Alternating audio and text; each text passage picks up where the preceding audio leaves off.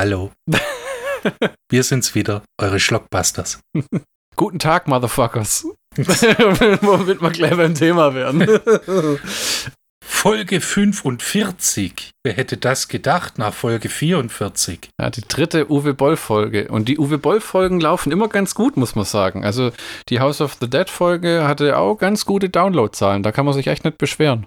Ich beschwere mich trotzdem. Eines Tages müssen wir auch mal über Uwes gute Filme reden. Ähm, und, und zwar der, zum Beispiel, wir müssen mal eine Doppelfolge machen, Assault on Wall Street und Darfur. Das könnte die vierte Boll-Folge werden irgendwann ich bin ja so ein richtiger Hardcore-Uwe Boll-Fan und du bist so ein, so ein Casual. Casual-Boll-Fan. Ähm, Postal haben wir damals im Kino zusammen gesehen mit Uwe Boll persönlich in Anwesenheit. Oh ja. Und ich hatte Blood Rain 3 als den besseren Film in Erinnerung. Wir reden heute über Blood Rain 2 und Blood Rain 3, um dir gleich mal über den Mund oh, zu fahren. jetzt hast du gespoilert. Und ich hatte Blood Rain 3 als den besseren Film in Erinnerung. Muss allerdings sagen, dass mir der Blood Rain 2 Western-Vampire und Blood Rain 3 Nazi-Vampire die Western-Vampire besser gefallen haben. Same hier. Ja, weil äh, Boll hat sich einfach verkünstelt bei dem dritten Blood Train. Die, also äh, die Idee, drei Filme gleichzeitig zu drehen. War ein bisschen, äh, selbst für Onkel, äh, Onkel Uwe, ein bisschen ambitioniert. Das ist, ich habe mir tatsächlich heute beide Audiokommentare auf Deutsch von dem Blood Rain 2 und 3 reingeballert. Hast du die auch angehört? Äh, nur vom Zweier. Ah, okay. Und im, also im dritten gesteht er, dass sie den zweiten, äh, dass sie den dritten, so rum, innerhalb von vier Wochen gedreht haben und nebenher noch Auschwitz und Blue Barella. Und die haben das oh. echt so gemacht, dass die teilweise am Tag, also Natascha Malte, die in den beiden Filmen die, die Rain spielt, mhm. äh, die Action-Szenen spielt und dann kam diese äh, Lindsay äh, Hollister oder wie sie heißt, mhm. äh, diese Schwere für, den, für die Blue Barella-Parodie vom dritten Teil, noch die gleichen Szenen nochmal gemacht. Also buchstäblich, der Kameramann geht ins Eck, setzt das Ding von der Schulter ab, wenn es äh, Steadicam war. Dann kommen andere Schauspieler und dann das gleiche nochmal. Das ist ja so ein surreales Erlebnis, oder? Also das muss man ihm lassen. Er hat immer wieder einzigartige Nummern. Das ist wie so diese Filipino-Kriegsfilme. Du kannst einfach viel drüber erzählen. Die Filme ja. an sich sind manchmal. Uwe weiß selber, dass Alone in the Dark sein schlechtester Film ist, wofür er allein nicht verantwortlich ist. Ja, viel zu viele Drehbuchautoren, äh, äh, äh Einfluss von außen und alles Mögliche. Tara Reid, wo er aussagt, äh, die er immer liebevoll Tara Reid nennt.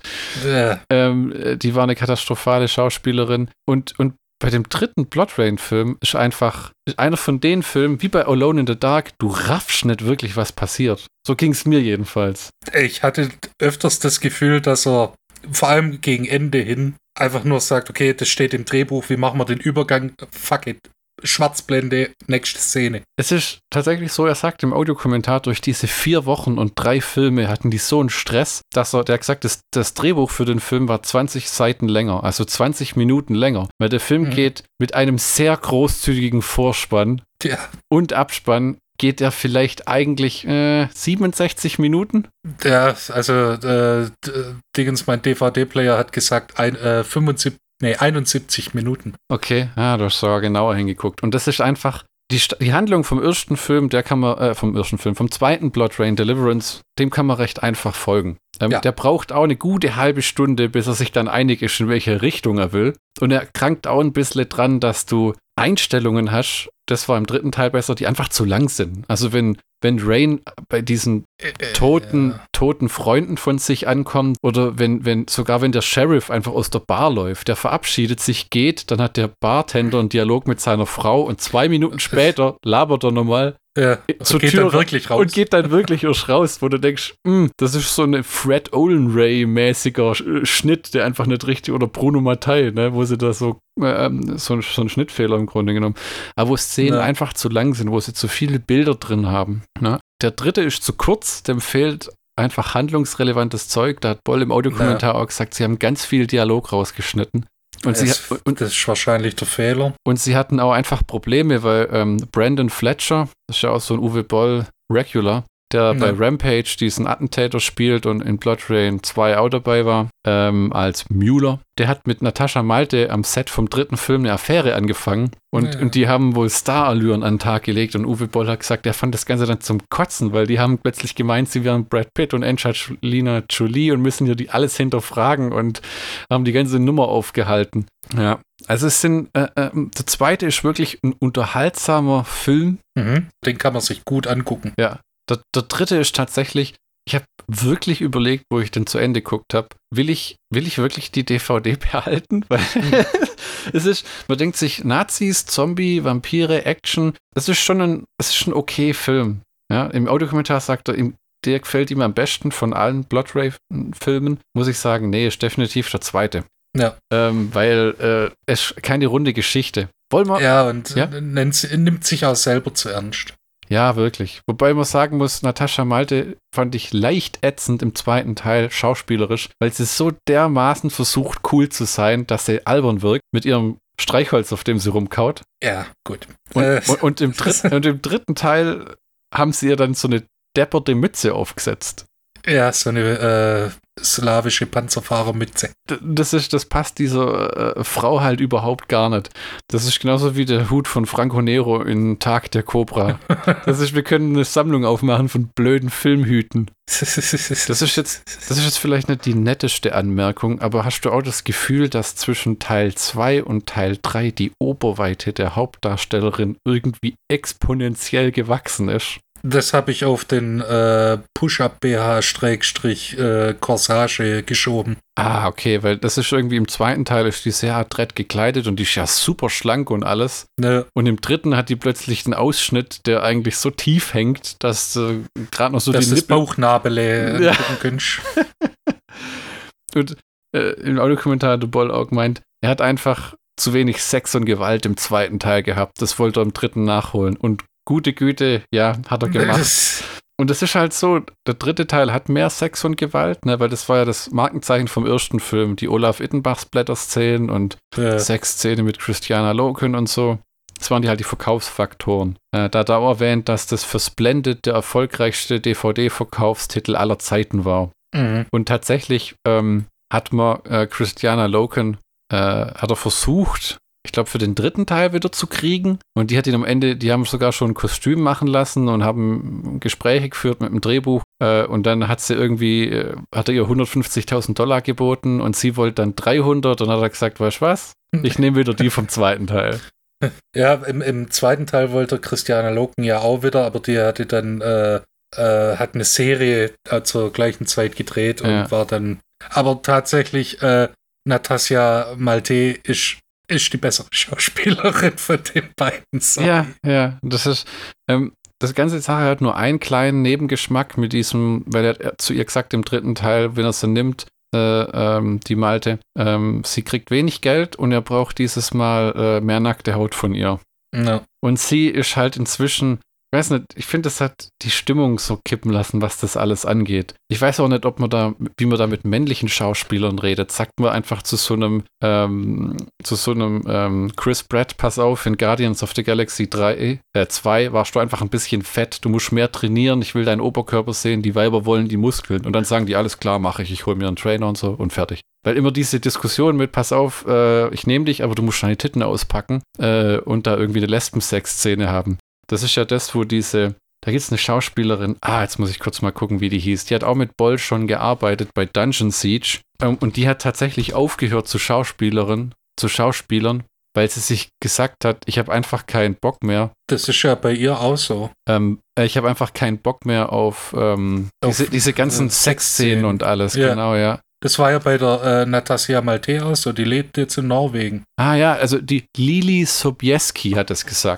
Die hat, äh, die war bei Dungeon Siege dabei und die hat gesagt, sie hat aufgehört zu Schauspielern, weil das so viele sexuelle Handlungen mit fremden Menschen im, im Grunde beinhaltet. Und das ist ja wirklich so, ne? Gerade bei Frauen, da fordert man immer, zieh dich aus, geh duschen, äh, Ja. äh, leg dich im Slip ins Bett, wo du denkst, ist ja schön, dass du deinen Film verkaufen willst, aber äh, ich sehe jetzt nicht gerade wie Jason Statham mit einem nackten Arsch. Wobei es gibt viel nackte männliche Haut in modernen Filmen, muss man sagen. Gerade so die Marvel-Dinger und so Zeug und also das ist Das ist ein positiver Twist, finde Ja, ich. ja.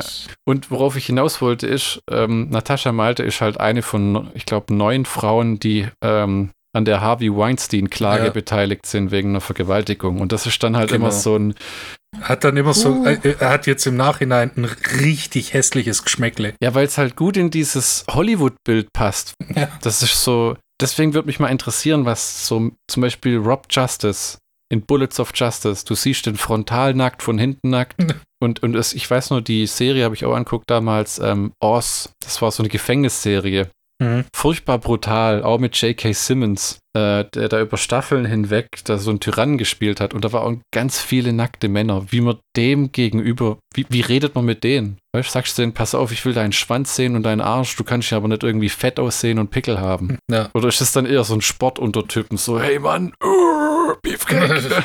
Schwierig, oder? Keine Ahnung. Ja, wäre wär, mal interessant. Da habe ich noch nie jemanden drüber reden hören. Ne? Wo, wollen wir mal anfangen mit dem zweiten Blood Rain, den du behandelst? Genau. Blood Rain 2 Deliverance oder Blood Rain 2 oder Blood Rain Deliverance. Ja. Rausgekommen z- 2007 in den USA am 18. September 2007, in Deutschland am 30. November 2007. Ist, wie es der Titel vielleicht vermuten lässt, äh, eine Fortsetzung äh, zum 2005er Boll-Machwerk Blood Rain. Allerdings ohne äh, Christiana Loken, dafür mit Natasja Malé.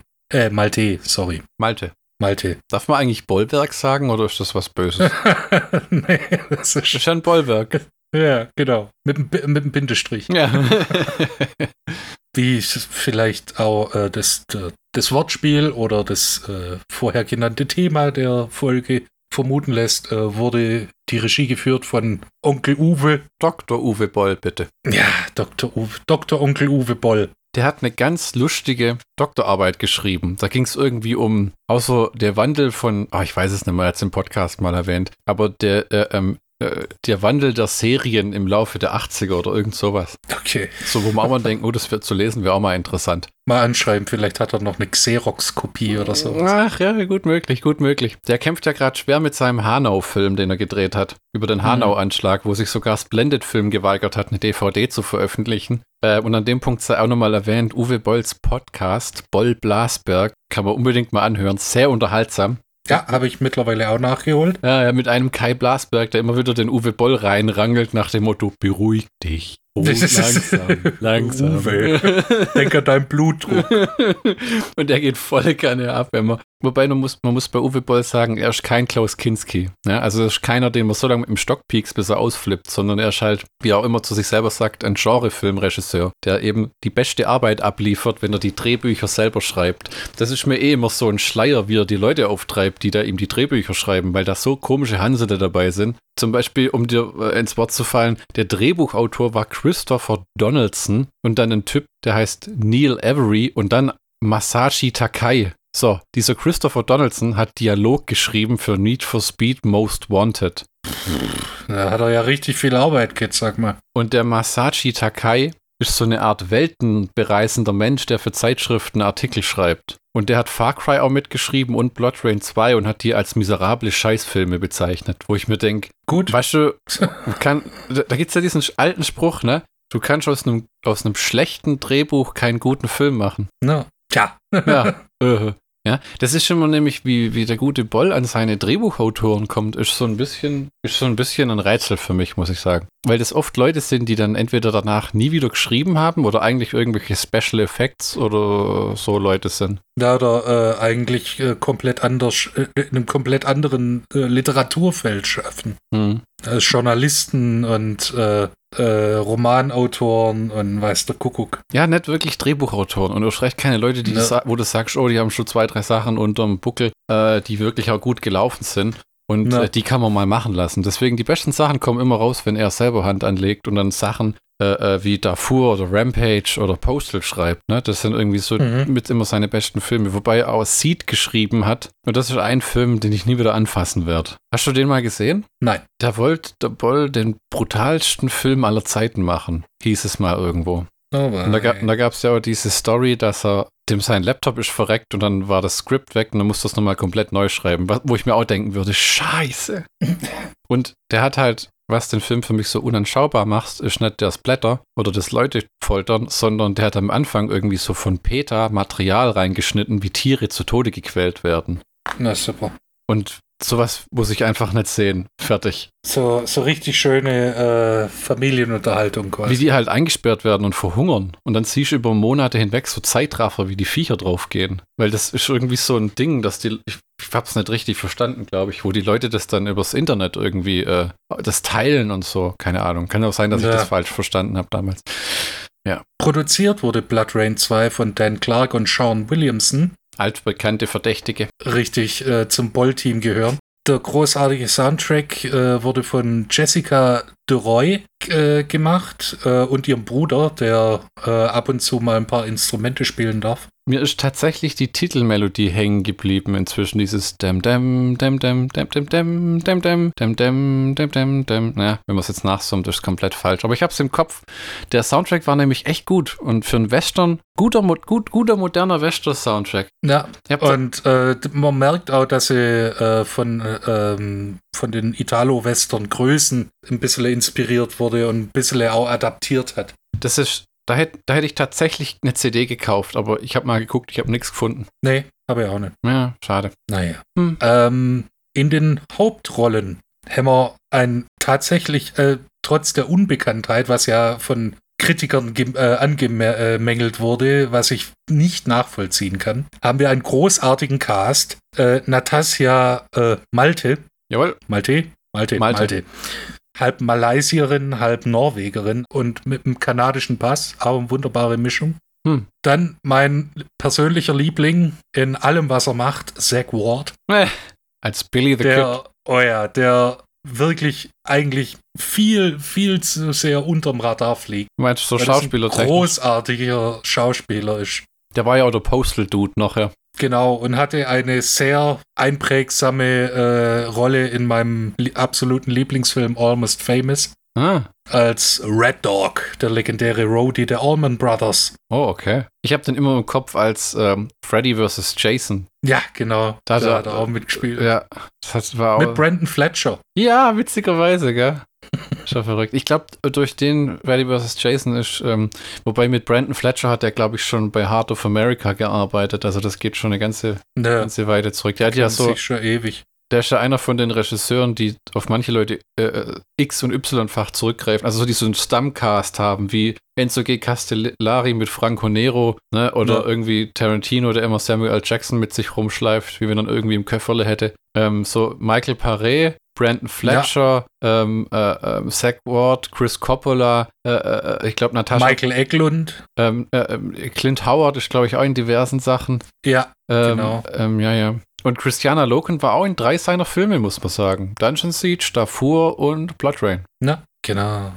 Dann, äh, wie gesagt, Michael Paré, der spielt ja in jedem Uwe Boll-Film mit. Ja. Chris Coppola als Newton Piles, der Journalist der, ich glaube, ein entfernter Cousin von Nicolas Cage ist und äh, irgendwie mit Francis Ford Coppola auch verwandt ist. Das, das Verrückte an dem seinem Charakter in dem Film ist, der spielt so einen, so einen Journalisten, der über den wilden Westen schreiben soll. Ja. Aber, aber halt in irgendeiner gammeligen Stadt landet. Äh, Deliverance. Deliverance, ja. Und in Red Dead Redemption 2 gibt es genau ja. diesen Typen, ja, als, als genau. Questgeber, wo du so für den alte Westernhelden aufsuchen sollst und die Quest geht fast das ganze Spiel, weil den triffst du gegen Ende irgendwann wieder. Das heißt so viel wie ähm, Uwe Boll hat mit seinem Blood Rain 2 direkt Rockstar mit ihrem fantastischen Red Dead Redemption 2 beeinflusst. Richtig. Ja, also wer immer nur gegen Uwe wettert, der soll mal hier äh, die, die, die Dankesfahne heben. und Computer spielt. Also. Ja, genau. Oh, ja. Wenn die Parallelen nicht offensichtlich sind, dann muss man sie selber ziehen. Ja, genau. Dazu haben wir noch Chris Spencer als Bartender Bob. Der hat auch eine ganz kuriose eigentlich Karriere, wenn man mal nachguckt. Der schreibt irgendwie so, ähm, so, so Awardshows, Sprachen und Moderation und sowas, habe ich mal gesagt. Ja, und äh, Saturday Night Live. Ah, okay, okay. und wird ganz beiläufig mal erschossen in dem Film. Ja, ich meine. Äh, dann haben wir noch äh, Brandon Fletcher als Müller oder Muller, Sarah Jane Redmond, Michael Tagan, mein persönlicher Favorit neben Zach Ward, versteht sich, Michael Eklund. Ist das aber nicht der Sheriff, oder? Michael Eklund ist äh, The Preacher. Ah, okay, ja, ja, ja, der, der, ist auch, äh, der ist auch nicht schlecht. Aber ich muss sagen, was mir in dem Film auch sehr gut gefallen hat, war der Sheriff und diese innige Beziehung zu seiner doppelläufigen Shotgun. John Novak. Ja, und Sadie. Ja, genau. I killed 30 men with this here gun. und das Ganze jetzt noch schön zu Ende zu bringen. Tyron Latesaw als Fleetwood, Jodelle Furland als Sally, Mike Duppert als Flintlock Hogan, mehr Western geht nicht, und Cole Heppel als William. Hm. Das Kind, eins der Kinder, äh, hat man dann später auch in Silent Hill gesehen. Ja, ja, und in Seed, witzigerweise. Ach du je. Soll ich geschwind die Handlung umreißen? Dann äh, les uns doch mal die Handlung vorher. Der Reporter Newton Piles erreicht Deliverance eine Woche vor der Einfahrt der ersten Eisenbahn in der Hoffnung auf spannende Stories für den Chicago Chronicle, wird aber bitter enttäuscht, weil Deliverance ein Bumskaff ist. Das, das, diese Westernstadt heißt ja Bordertown, ähm, da, wo Boll. Ja, die Originale. Ja, ja, genau, wo, ja. wo Boll im Audiokommentar erzählt, es war seit, äh, ich glaube, Blackwoods einer der miserabelsten Dreharbeiten, die er hatte, weil du jeden Morgen 90 Minuten zu diesem gottverlassenen Ort fahren musstest, über Stock und Stein, wo sich die Leute die Autos ruiniert haben auf dem Weg dorthin. Er selber auch. Ja, ja, ja, und, und das ist ja sowieso, der Audiokommentar für den Film ist ja klasse, der fängt an mit Hier ist der Plätzchen essende Uwe Boll. Wo er wieder im Studio hockt und irgendwie für zwei Filme vier Audiokommentare durchballert. In Deutsch und ja, in Englisch immer. Mal geschwind auf Toilette geht, nebenher äh, mit, äh, mit irgendjemandem telefoniert. Das, ich finde das herrlich. Das ist, ich habe nie wieder, äh, zu Hochzeiten der DVD waren die Herr der Ringe Extended Editions legendär. Weil neben ja. dem Film allein hattest du drei Audiokommentare und ich habe es bis heute nicht geschafft, mir die alle anzuhören. und du hattest, glaube ich, ungelogen sieben oder acht Stunden Dokus und Extras. Ja. Außerhalb mit dieser ganzen 10.000 Skizzen, die sie da noch draufgepackt haben. Ja, mit, äh, äh, wie heißt er? Alan Lee und. Äh, Alan Lee, genau, und der andere. Ja. und die Boll-DVDs waren genauso fantastisch, weil du hattest den Film und dann hattest du zwei Audiokommentare. Und er hält, das ist der gleiche Unterhaltungswert wie der Podcast. Und äh, weil es ist im Prinzip ein Podcast. Ja, wirklich. Weil, fantastisch. Du hast echt ein paar Folgen inzwischen mal angehört, oder wie? Ja. Und was muss ich sagen? Ist, es ist im Prinzip ein Audiokommentar von Uwe Boll. Ja, ja. Aber ich finde das, find, find das klasse, wenn die zwei über Corona reden und alles und so. Und man muss ja einfach sagen, manchmal ist er halt fachlich einfach auch falsch. Und dann kommt ja, der Bla Blasberg halt und klärt ihn halt dann wieder auf. Aber so wie jeder halt falsch ist, der halt sich in seiner eigenen Meinung verliert und dann halt. Äh ne, aber nichtsdestotrotz, äh, äh, Uwe Boll ist ein kluger Mann ja, und hat auch ein paar Ansichten, wo man, wo man sagen muss, okay, so habe ich das jetzt noch nicht gesehen. Das ist ja das Interessante an dem Kerl. Und gerade wenn er so Drehbücher selber schreibt und das komplett alles in die Hand nimmt, da kommt schon wirklich was raus. Der dritte, die, die Rampage-Filme hast du die jemals gesehen? Mm, mm, mm, die sind wirklich fantastisch. Die sind sehr brutal, aber die sind genauso wie die frühen George A. Romero-Filme. Sehr politisch und sehr unterhaltsam. Ähm, und der dritte, das war auch so ein, so ein Wunderwesen der Filmgeschichte, weil der hat versucht, das über Crowdfunding auf die Beine zu stellen. Das hat nicht geklappt. Ich glaube, dann hat er das selber finanziert. Und dann hat er tatsächlich nur aus einem 20-seitigen Treatment einen seiner besten Filme gemacht, der auch wunderbar funktioniert und toll anzugucken ist. Also so, so äh, der, wen hat man da mal? Ah, bei Hell Comes to Frogtown, wo dieser Typ gemeint hat, er, er findet das Zen-Filmmaking, äh, wo, er ja, kein Drehbuch, ja, ja. wo er kein Drehbuch mehr braucht, sondern am Endeffekt dann in seiner Garage mit Schuhcreme äh, den Leuten das Make-up ins Gesicht geschmiert hat und was bei rauskam. Dann, ja. Ja. ja, der Uwe Boll Podcast kann man nur empfehlen. Boll Blasberg. genau. Weiter zur Handlung. Einige Zeit später aber überfällt ein, eine Gruppe böser Cowboys den Ort. Es ist wichtig, dass es böse Cowboys sind. Sind keine guten. Nein, überhaupt nicht. Äh, und töten mehrere Einwohner und entführen die Kinder. Warum? Kommt später. Hm. Newton Piles wird verschont, da der Anführer der ba Bande will, dass er von den Ereignissen berichtet. Die Bösewichte werden von Billy the Kid angeführt, der ebenfalls auf die Eisenbahn wartet, um eine Armee von Cowboy-Zombies, äh, Cowboy-Vampiren zu gründen. Ja. Okay. Bruno Mattei-Flashbacks. Zombies, Vampire, was seid ihr? Zombie-Vampire. Mit der will er das ganze Land erobern. Doch äh, Dam Dampirin Rain durchkreuzt diese Pläne, indem sie sich Verbündete sucht und den Untoten den Kampf ansagt. Wow. Im IMDb hat einer gemeckert, dass der Plan, die ganze Welt mit dem, also Nordamerika mit dem Eisenbahnnetz von, Zom von Vampiren zu durchseuchen, ja dazu führt, dass irgendwann keine Menschen mehr da sind. Das ist die lahmste, dämlichste Kritik der Welt, weil das trifft eigentlich dann auf jeden Vampirfilm zu. Oder viele. Äh, vor, allem, vor allem Underworld, Alter. Ja, und das ist, man sieht ja äh, in Underworld wie in Blade, es gibt Systeme, wie die Vampire an Blut kommen. Und außerdem können die auch Tierblut trinken. Ja. Also, das ist so, das, das ist ja immer das. Der, der, Mann hat sich in seiner beruflichen Laufbahn, der hat, war einer der ersten Regisseure, bin ich der Meinung, der den vollen Hass des Internets abbekommen hat. Ja, da, da gibt es dann auch Kritiken, die an dem äh, Blood Rain 2 bemängeln. Oh, der Cast ist unbekannt. Ja, the fuck, Alter. Mark Hamill hat auch keiner kennt bevor Star Wars. Ja, und äh, hier äh, Harrison Ford war vor äh, American Graffiti halt ein scheiß Zimmermann, Junge. Das finde ich auch mal sehr sympathisch an dem. Der war ein Zimmermann und es hätte keinen Fick auf die Schauspielerei geben können. Manche sagen, das macht er heute noch nicht. Ja, ist, und dann hat er Marihuana entdeckt. Ja. Und dass man für Fortsetzungen von alten Hitfilmen ein wahnsinniges Geld verlangen kann. Ja, pass auf, ich spiele euch in eurem neuen Blade Runner Film mit, aber ich trage ein T-Shirt und ich will 20 Millionen Dollar. okay.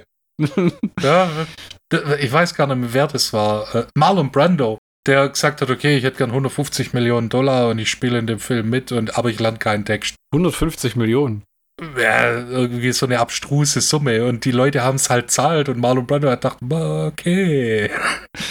Ja, okay, ja. wenn ich damit durchkomme, mein Gott. Das war ja der Gipfel, wo wir, haben wir ja auch eine Folge mit äh, äh Marlon Brando, wo wir drüber gesprochen haben. Der Gipfel, genau. der hat ja selber zugegeben, er wollte einfach nur sehen, wie viel Scheiß die Leute eigentlich mitmachen. Mit von wegen, ich habe ein Eis, ein Eimer voller Eiswürfel auf dem Kopf, weil mir halt einfach scheiße heiß ist. Ich bin fett und wir sind in den Tropen. Und dann haben die halt gesagt, ja, mach halt. Wo du dir denkst, Wow. Okay. okay. Ja, wenn die sagen ja, dann sind sie selber schuld. Ich habe aber heute auch was gesehen, was vielleicht auch mal Schlockbusters-Material wäre. Und zwar beim Rumhocken habe ich mir ein Review angeguckt von einem scheinbar berühmt-berüchtigten äh, ähm, Dan Aykroyd-Film Nothing But Trouble, wo der so einen Richter spielt, der in so einer abgefuckten Villa residiert. Ähm, da spielt wohl auch Chevy Chase mit und John Candy und John Candy in einer Doppelrolle als Frau. Okay. Und Chevy Chase, wie er halt ist, hat gesagt, wie halt Chevy Chase ist, ich spiele da mit, aber der Film war komplette Scheiße vom Anfang an. Ich habe es nur gemacht, weil ich mit Dan Aykroyd befreundet bin. Was ja auch irgendwie sympathisch ist. Und er, es gilt als wohl eine der horrendesten Comedy-Katastrophen Hollywoods, weil Dan Aykroyd hat Regie geführt, produziert, Drehbuch und hat oh, Eddie, ja. und hat Eddie Murphy-mäßig irgendwie noch acht Rollen gespielt. Das, unter anderem äh, ich kenne den Film unter einem anderen Namen. Ja, ja, Deutsch haben sie bestimmt was anderes. Äh, dann spielt er noch ein riesiges, mongoloides, übergewichtiges Baby. Ja, das. äh, oh Mann, ja. Puh. Äh, ich weiß schon gar nicht mal, wie wir da jetzt gelandet sind, aber zurück nach Deliverance. Genau. Äh, ich suche jetzt gerade noch. Ah ja, genau. Vulcanvania ah. heißt der deutsche Titel. Unter dem kenne ich den Film. Ah, okay. Dummer Titel. Also mir hat auf jeden so. Fall gefallen, dass Billy the Kid äh, äh, da die Eisenbahn nutzt. Das war schlüssig, das hat Sinn ergeben.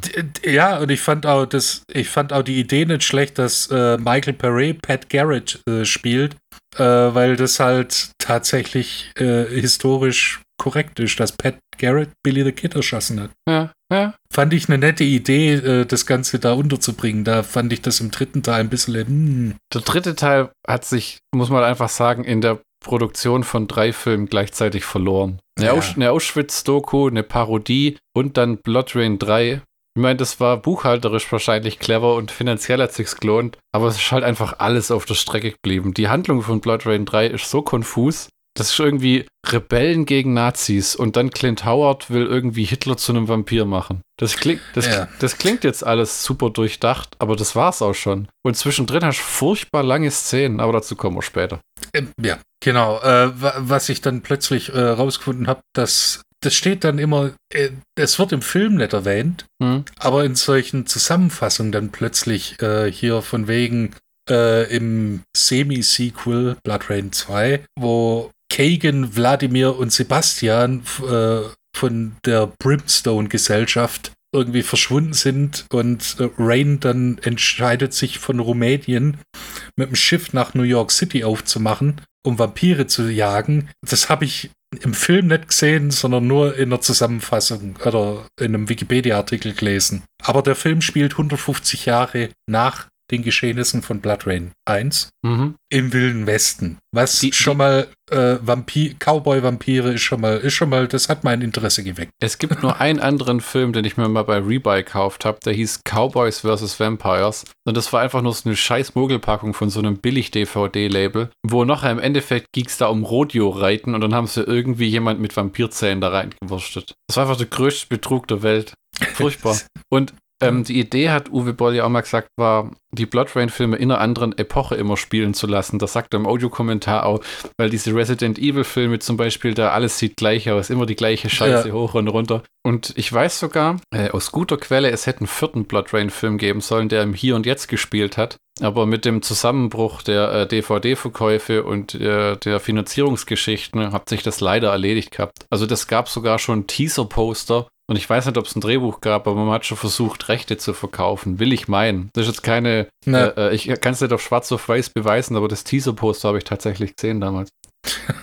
Schade, wäre interessant gewesen, ehrlich gesagt. ja, Und spricht ja auch irgendwie für den Erfolg des dritten. ja, komischerweise. Der Erfolg von dem dritten Teil ist aber auch ähm, DVD-Verkäufe. Also ich Zwei, weiß, ja. äh, ja, ja, ähm, da ist auch gar nichts verkehrt dran, sondern worauf ich hinaus will, ist, äh, das Ding wird zum Beispiel in Großbritannien riesig gelaufen sein und auch in Japan, weil, das hat mal jemand mir erklärt, alles, was ein Hakenkreuz hat, verkauft sich da automatisch bombastisch, weil die einfach statistisch darauf abfahren. Wenn du dir auch mal das britische äh, äh, DVD-Cover und Blu-ray-Cover von Blood Rain 3 reinziehst, Hakenkreuze, Jagdbomber, alles Mhm. Mögliche. Ja? Während wir so ein flammendes Brandenburger Tor im Hintergrund haben auf dem, äh, auf dem DVD-Cover, weil man ja bloß keine Nazi-Symbole zeigen darf. ja, und das, im Film sind es auch, äh, in der deutschen Version sind es auch keine Nazis, sondern äh, irgendwas anderes. Ernsthaft? Keine, nee. Aber das war ja bei, äh, beim originalen Wolfenstein 3D, Hm. war in der deutschen Version waren es keine äh, Nazis, sondern äh, Sektenmitglieder. Das hat sich ja so lange gehalten mit dieser scheiß idiotischen Nazi-Zensur, dass erst nach Wolfenstein, erst kam Wolf, also die neue Wolfenstein-Reihe für die äh, Konsolen, ähm, Wolfenstein ähm, 2 halt, ja, nach Old Blood und New Order, also das 2, wo Hitler persönlich auftritt. Und die Zensur war so konfus, dass die, die mussten seinen Dialog ändern, die mussten seine Hitlerbärtchen in der deutschen Fassung entfernen. Ja. Ich muss mir mal vorstellen, wer so eine Scheiße sich einfallen lässt. Es war so lächerlich, dass es so viel Kritik gab, dass die danach die Gesetze geändert haben. Du darfst jetzt tatsächlich in Deutschland Filme und Videospielen Hakenkreuze zeigen. Das hing direkt mit äh, Wolfenstein 2 für die PS4 und PC und Xbox äh, One zusammen. Weil die Zensur so albern war, ja, dann dürfen sie ihn nicht als Führer bezeichnen und so, wo du denkst, was, Nö. was, was soll denn das? Das ist doch keine Verherrlichung. Wenn es irgendwas gibt, was so heftig Anti-Nazi ist, wie es nur irgendwie sein kann, dann die Wolfenstein-Reihe. Oder? Ja, ei- eigentlich Oder schon, aber spielt, spielt, da, da hört doch keiner Lanzer und spielt Wolfenstein und denkt, oh, ich find's geil, wie wir alle Nazis töten. ne? Nee. Auf jeden Fall äh, sind wir im Wilden Westen und haben eine wunderschöne Wildweststadt in Form von Deliverance, die mehr oder weniger ein Kuhkaff ist, bis Billy the Kid auftaucht mit seinen Vampirjüngern und da groß Bambule macht und äh, quasi die Stadt unterjocht. ja, indem man einfach die Kinder von den Leuten einkassiert. Ganz clever. Ja, und äh, dann auch ein Kind vernascht. Ja, weil, hm, ich glaube, die hängt der. Der Film ist sehr brutal im Umgang mit Kindern, muss man sagen. Ne? Ein glaub, Kind wird gehängt und eins Ja, ja. ausgesaugt. Ja, ja, so ganz beiläufig, ne? Während irgendwie so früher bei den äh, alten Italo-Western und so hieß es noch, ihr dürft nie zeigen, wie ein Kind erschossen wird oder so. Ja, Äh, ähm, ist das hier so beiläufig. Finde ich auch gut, ne? Gleichberechtigung und so. ja, gut auf die Spitze getrieben war es dann bei Postal, oder? Du, aber ich fand, äh, der Postal und ich weiß nicht mal, ob die Jahreszahlen passen, aber der Film, der das für mich das Tabu gebrochen hat im Kinofilm, war tatsächlich Fluch der Karibik 3, wo sie am Anfang in der ersten Ja, Szene stimmt, ja. Kinder hängen. Und da hast du gedacht, wow, Di- Disney don't fuck around anymore. Jetzt, jetzt wissen wir, was kind, äh, Disney von seiner Zielgruppe hält. Ja, ja, so der, der South Park hat es schon richtig gehabt mit dem No, go out there and make me some money. die Maus. Ja, und die ersten Opfer von Billy the Kid sind ja Vince und Bernadette äh, und ihre Kinder mehr oder weniger, die in irgendeiner Form mit äh, Rain befreundet, verwandt. Ja, das ist irgendwie halt ihr Grund, hier zu sein. Die wollte die besuchen und Billy the Kid bringt die am Anfang um. In einer der wenigen Szenen im Film, die ein paar Kürzungen vertragen hätten, weil es schon etwas langatmig ist. Und diese Kinder sind auch nicht mehr wirklich kleine Kinder. Also die sind Hätte ich jetzt gesagt, elf oder zwölf, oder? Ja, und äh, ein Kind war das, äh, war der Sohn vom Produzenten. Ah. Wo dann, äh, wo Onkel Uwe dann äh, äh, hier rumwitzelt, ja, der, das rechte Kind ist, äh, ist, das, ist der Sohn vom Produzenten, das erklärt, warum das linke Kind ein besserer Schauspieler ist.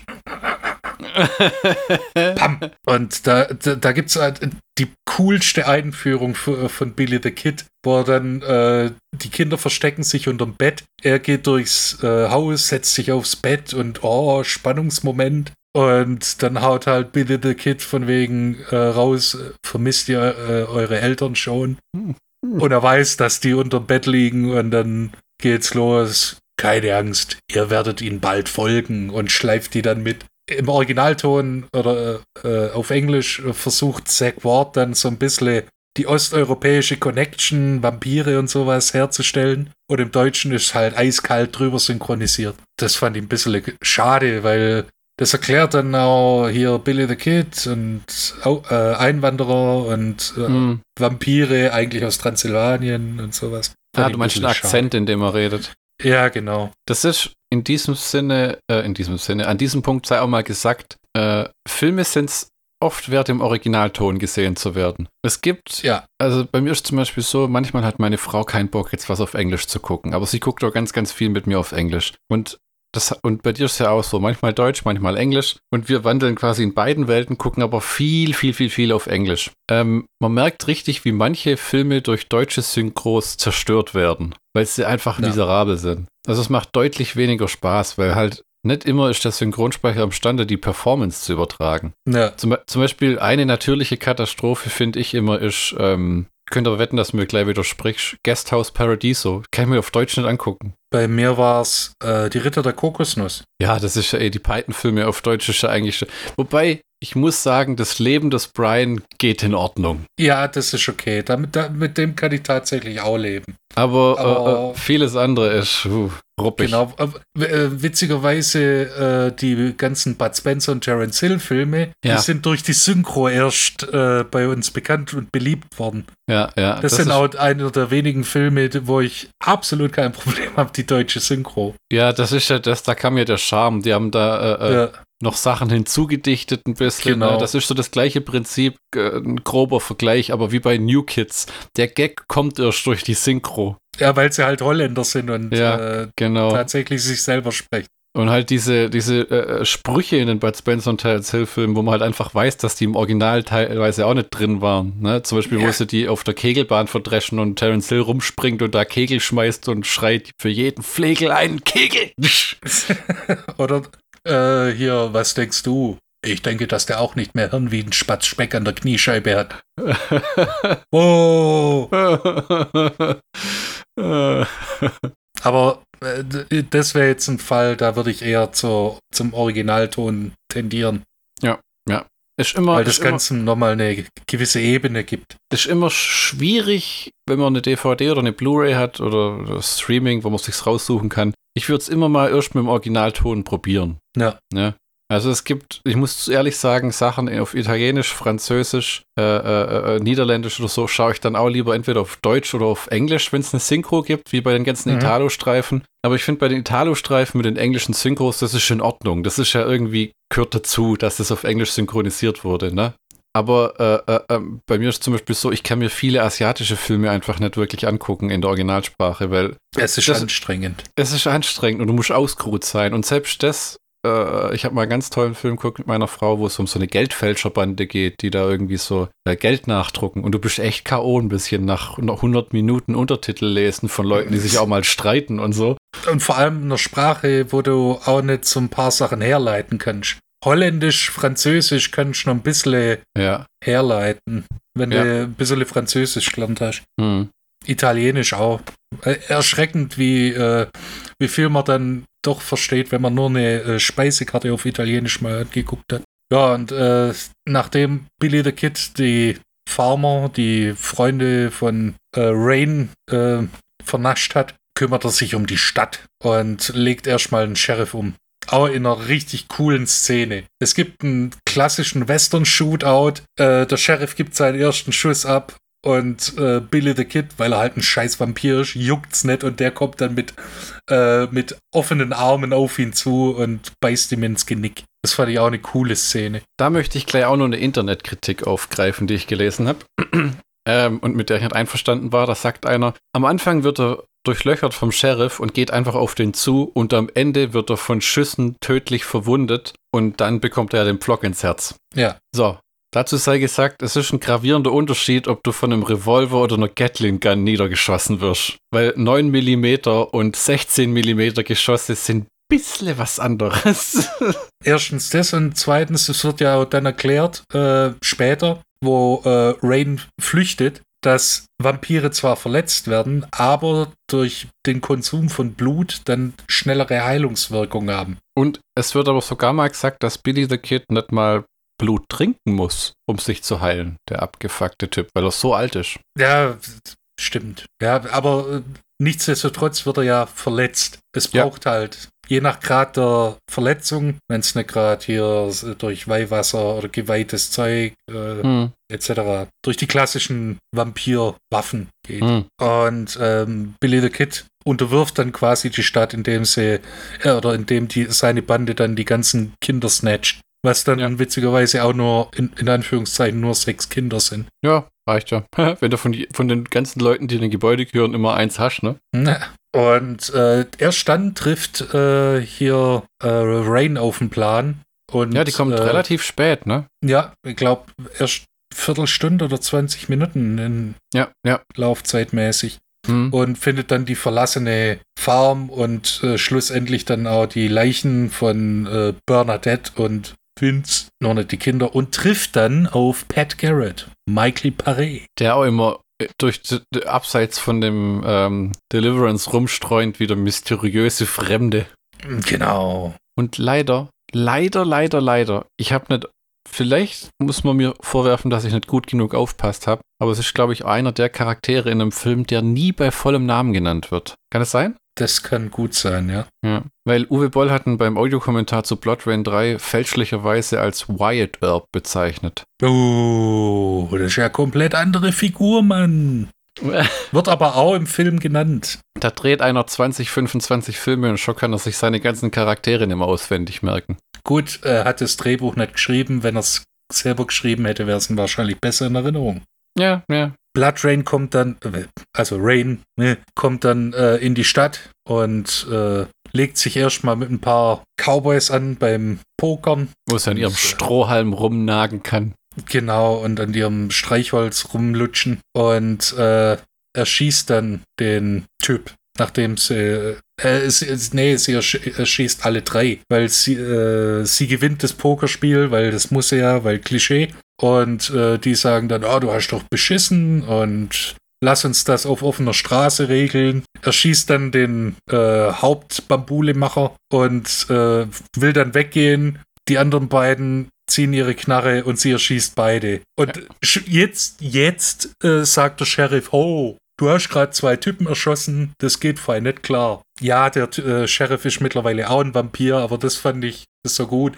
Der eine abknallen, okay. Die anderen, die ihre Waffe gezogen haben und sie abknallen wollen, das geht so weit, dass du die zwei erschossen hast. Äh, Das ist No-Go. Und das setzt dann im Prinzip auch die ganze, wenn das nicht gewesen wäre, wenn die gesagt hätte, ja, okay, das war Notwehr, zieh Leine und die geht weg, dann gäbe es keinen Film. Das ist der Schlüsselmoment. verstehe ich nicht. Mach mal den Erklärbär. Der Blood Rain, also Rain erschießt Oh, ja ist drei Typen in der Stadt. Einer davon, der äh, im Duell, der mit den schlechten Zähnen, Hm. also schlechten Vampirzähnen, also der hat schon, das sieht schon gut aus, aber er hat halt schlechte Zähne. Hm. Daran merkst du auch, dass er ein Bösewicht ist, weil alle Bösewichte haben schlechte Zähne. Äh, und das ist anscheinend noch cool, als die anderen beiden ihre Knarre zücken und, äh, und Rain erschießen wollen, macht sie ja beide platt. Mhm.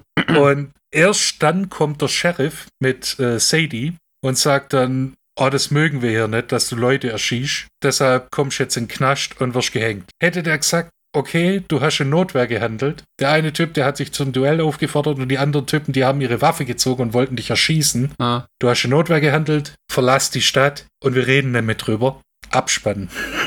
Ist schon mal aufgefallen, dass die, ähm, schon mal aufgefallen, dass die Blood Rain Filme einer der Eckpunkte von diesem Trilogie ist, dass die Leute im Gefängnis sitzen. Das gibt es im ersten Teil, ich weiß nicht, ob du den mal gesehen hast. Da sitzt auch Christiana Loken. Her, da sitzt Christiana Loken im Knast und hat ja dann ihre berühmte Sexszene, wo sie gegen die Gitterstäbe gedrückt wird. Und dann im dritten Teil sitzt auch wieder Brandon Fletcher und Rain im Knast und wird da irgendwie von Clint Howard angequakt. Ja, und hier auch.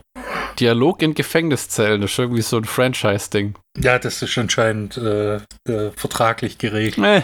Was? Blood Rain? Da muss aber eine Gefängnisszene dabei sein. Nee. Blood Rain wird, äh, wird dann, äh, also Rain wird dann äh, gefangen genommen und wird gesagt, yo, wir machen jetzt noch, wir stauben jetzt noch geschwind den Galgen ab und dann wirst du gehängt und kommt dann in den Knast und trifft dann auf, äh, auf einen anderen Typ, der auch Vampirjäger ist. Brandon Fletcher als Mueller. Ah, genau, das war der. Und äh, ja, die unterhalten sich dann und ja, Billy the Kid ist ein Vampir und seine Kumpels sind auch Vampire. Nein, doch. wir müssen hier raus, wir müssen äh, hier Bambule machen und Billy the Kid aufhalten. Dann kommt der Journalist in den Knast und sagt, ja, aber ich will nur sagen, äh, wir werden dazu gezwungen.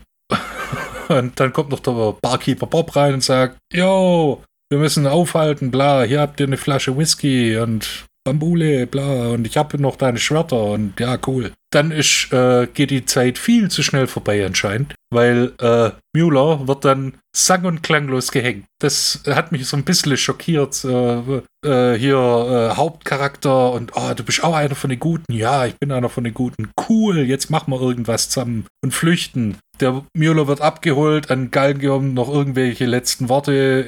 Ja, hier, ich komme zurück, bla, und Klappe geht auf, Genick wird gebrochen und weg ist er. Gefällt mir aber besser, als wenn sie im dritten Teil diesen ganzen gammeligen Widerstand an der Backe hat. Ha, ich weiß, ich hab, ich hab, ich find's nicht schlecht, ich hab's nur nicht erwartet, so. Mm. Ist aber auch Weil, gut, ne? Wie heißt es so schön? Subvert your expectations. Diesen furchtbaren Begriff, den, ähm, wie heißt der, der Regisseur von Last Jedi, Ryan Johnson geprägt hat, wo die Leute ihre Erwartungen in kehrt wendet. Ne? Du glaubst, dass Luke das Böse bekämpft und der Gute ist? Nein, er ist ein Trottel, ein verkreister Idiot, der auf der Insel lebt und ja. seinen eigenen Neffen hat versucht umzubringen. Ja, und an irgendeiner komischen äh, Alien, Alien-Milch nuckelt. Ja. Yeah.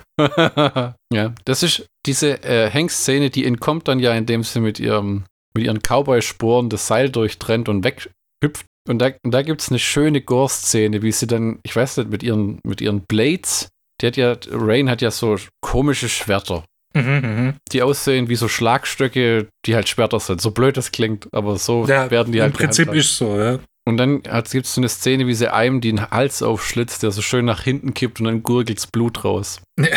Solche Szenen sind in Horrorfilmen wichtig. Erst recht welche mit Gore. Das ist, was Bruno Mattei bei seinem Zombie-Film nicht verstanden hat. Du brauchst diese markanten Gore-Szenen, die du auch ansprechen kannst. Diese aufgeschlitzte V-Kehle, wo das Blut rauskommt, dann wissen die Leute ja. was. Ne? Ich meine, der hatte nur diese platzenden Köpfe, die halt einfach aussehen, wie wenn jemand. Äh, äh, sah halt einfach scheiße aus. Ja, es sah grottig aus. Das war es ja in Dawn of the Dead auch. Wenn du da die, das stoppst am Anfang, wo diese Soldaten dieses Haus leer räumen. Mhm. Sie schaut, dass der Shotgun-Polizist, der durchdreht, einen Pappmaché-Kopf in die Luft sprengt. Aber meine Güte, das war 78. Richtig. Und, und Tom Savini hat sein Handwerk noch gelernt. Ja, im Vietnamkrieg. Ja. Ähm, äh, und das, äh, Fun Fact: Bei der Hengszene hätte sich äh, äh, hier der Mueller, der Brandon Fletcher heißt er doch, ne? Ja, ja genau. genau.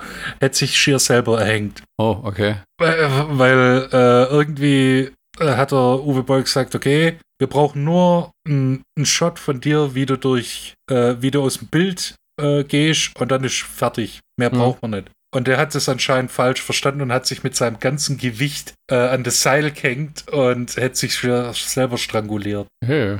Und dann Onkel Uwe in seiner gewohnten Art dann gesagt hat, ja, das ist ein bisschen Dummheit, ne? Hm. dann kann sie ja flüchten und das, der Film wurde im Winter gedreht.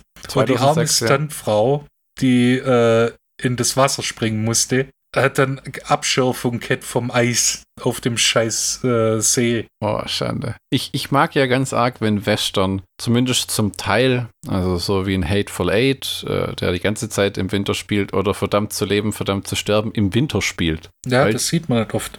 Ja, weil es erstens das äh, und zweitens es untermalt diese Auswegslosigkeit, dieses Alleingänger-Ding noch so gut, ne? Dieses, äh, weil halt, äh, dumm gesagt, die Welt auch anders klingt im Winter. Mhm. Ne? Du hast nicht diese lebendige, also jeder, der mal im Winter durch den Wald ist und im Sommer, im Sommer ist immer irgendwelche Geräusche, ja, Blätter, die rascheln, hier flitzt was rum, der Wind äh, zieht durch die Bäume und im, und, äh, und im Winter, Ist das alles so ein bisschen gedämpft? ja, da ist einfach Stille. Ne? Und gerade wenn du auf offener Fläche rumläufst und es hat frisch geschneit, dann hörst du deine Fußabdrücke und ansonsten. Ich würd, hätte auch mal Bock auf eine richtig geile Schießerei im Winter, weil das ja unheimlich ist. Also nicht ich persönlich, sondern eher in einem Western. sondern in einem Western, weil das die Sache so unheimlich macht, wenn du, weißt du, hörst die Leute kommen, aber ah, es wäre doch mal was, ein Western mit einem blinden, Hel- er muss jetzt nicht blind sein, äh, ein Western, äh, der im Schnee spielt, äh, mit einer Schießerei äh, äh, im, in einem Winterwald. So eine Art Verfolgungsjagd-Western. Oh. Ohne Hören die Drehbuchautoren der Zukunft mit? ja.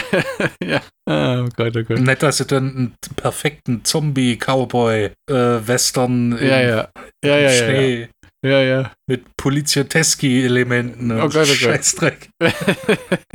ja, ja. Und mit dem Hauptcharakter, der ist dann Dick Spitfire. Genau, gespielt von Franco Nero. D das will mir einfach nicht aus dem Kopf gehen, dieses Joe D'Amato-Pseudonym. Dick Spitfire.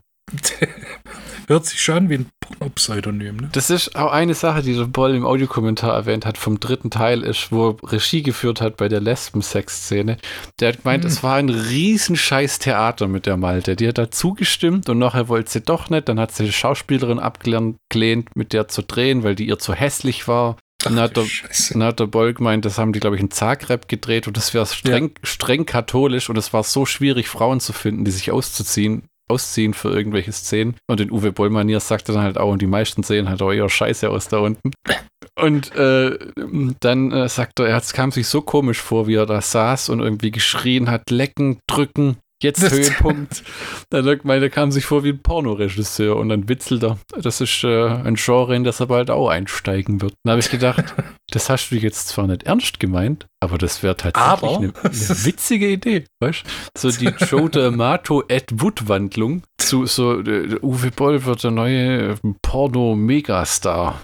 Allerdings hinter der Kamera. Ja, hinter der Kamera. Das, das hätte doch was. Jetzt bräuchte man nur noch so einen Geschäftsangle. Ja, so Filmparodien-Pornos. Mit richtigen, mit richtigen Handlungsszenen und handlungsrelevanten Sexszenen. Ja, da ist äh, Digital Playground der Platzhirsch. Ja, Habe ich in der Platz gelesen. Ich, ich, ich muss ganz ehrlich sagen, ich finde die Digital Breakground Parodien scheiße, weil die immer so drumrum bauen und gucken, dass sie einen Poster kriegen, aber die, die, am Ende ist es einfach nur so normales Geficke am, in, am in Ende ist dann doch nur ein Porno. Ja, weißt, weil d- d- d- zum Beispiel ähm, Du nimm, nimm, beschwerst dich gerade wirklich, dass. nimm Ja, zwei ja. glorreiche Halunken. Jetzt stell dir den Showdown zwischen Lee Van Cleef, Ellie Wallach und Clint Eastwood als Pornoversion vor. Kein, kein Shootout, sondern ein Fuck-Off. Ja? ja. Oder zum Beispiel Kill Bill, da gibt es ja diese, Phil äh, Jill. diese, nee, diese Szene, wo sie dann so. ähm, äh, die ganzen Samurais tötet. Riesige Ja, Orgie, ja. riesige Orgie. Also, okay. Äh, äh, hm. Ich, ich habe Phil Jill leider nicht gesehen. Ich aber auch nicht. Eventuell ist ja eine Szene dabei. Haben wir nicht in Holland, Kann uns jemand. Haben wir nicht in. Holland damals beim Mediamarkt davon eine Softcore-Version gesehen in so einer Box? Schwören können. Ich meine, ja, da war auch King Cock, King Cock. wo einer im äh, Gorilla-Kostüm Am- am- und, äh, am, charmantesten waren ja immer noch diese Seduction Cinema Porno-Spoofs, weil sie sich einfach albern viel Mühe gegeben haben. Erotic Werewolf of London und, und Spider Babe und äh, die fand ich tatsächlich ganz witzig. Aber äh, also nicht, ich meine, die Softcore-Sex-Szenen waren ein netter Bonus. Ja. Aber hätten, wär, das wäre auch ohne ein guter Film gewesen. Das ist ja das, weißt Deswegen mag ich die Digital Playground-Sache nicht, weil im Endeffekt ist halt die Masche ist eine Clickbait-Versuch, weißt du, durch dieses, ah, das ist irgendwie Fluch der Karibik, bla bla bla. Während aber früher, wie in den 70ern zum Beispiel, es gibt eine Alice im Wunderland Porno-Musical-Parodie. Ja, ja, ja, Und die ist mit so viel lächerlichem Aufwand gemacht, dass sogar die Songs gut sind. Aber plötzlich hast du halt Alice, die nackt auf einem Stein zwei Minuten an sich rumfummelt und nachher irgendwie dem verrückten Hutmacher einbläst. Ja. Also es ist ein Film, wo man als, handlungsrelevant wo, wo man als Zuschauer durch viele emotionale Auf- und Abs geht. So, hm. Oh. Das wäre doch was, ne? Es wird sowieso Zeit, dass das Porno-Parodien-Musical-Genre wiederbelebt wird. Ja, da gibt es nicht viele. Was ne? war denn da der letzte Eintrag? Ja, weil einfach sich, glaube ich, manche Leute sträuben, Songs zu schreiben, was im Endeffekt ein Porno ist. Und ich glaube, es gibt auch wenig Pornodarstellerinnen, die vernünftig singen können. Ja, merkwürdig. Die meisten, die dann singen können, machen irgendwas anderes. Ja. Ich meine, ich, ich schätze mal, die Schnittmenge ist eine andere. Also, Uwe Boll, ran an den Speck. Da gibt's Geld, das verdient werden kann. Du brauchst keine DVDs, kein Kino, du brauchst keine AFM, keine EFM. Äh, du brauchst einfach nur eine Website. Ja? Uwe Bolls Porno Paradise. Porno Musical Paradise, wenn ich Porno darf. Musical Paradise. Der erste Titel, da kommt ja dieses Jahr ein neuer äh, Ghostbusters-Film. Deine Parodie heißt dann Fuckbusters. Okay. Ja, was kommt noch Da- rau raus dieses Jahr? Ähm, Shang-Chi and the Legend of the Ten Rings. Michi, fällt dir dazu was ein? Ja, aber das will ich an dieser Stelle nicht so sprechen. Steilvorlagen. Ah, wenn man damit wirklich Geld verdienen könnte. Tja. Und das ist ja, der, der, der, der, man sieht ja an Joe D'Amato, wie fleißig man das dann runterrotzen kann. Der hat ja gefühlt in der Woche jeden Tag so einen ganzen Film gedreht. Ich meine, wenn man eine anständige Arbeitsethik an den Tag legt, äh, weil am Ende des Tages ist, ist auch ein Pornodrehen Arbeit. Ja, das war ja.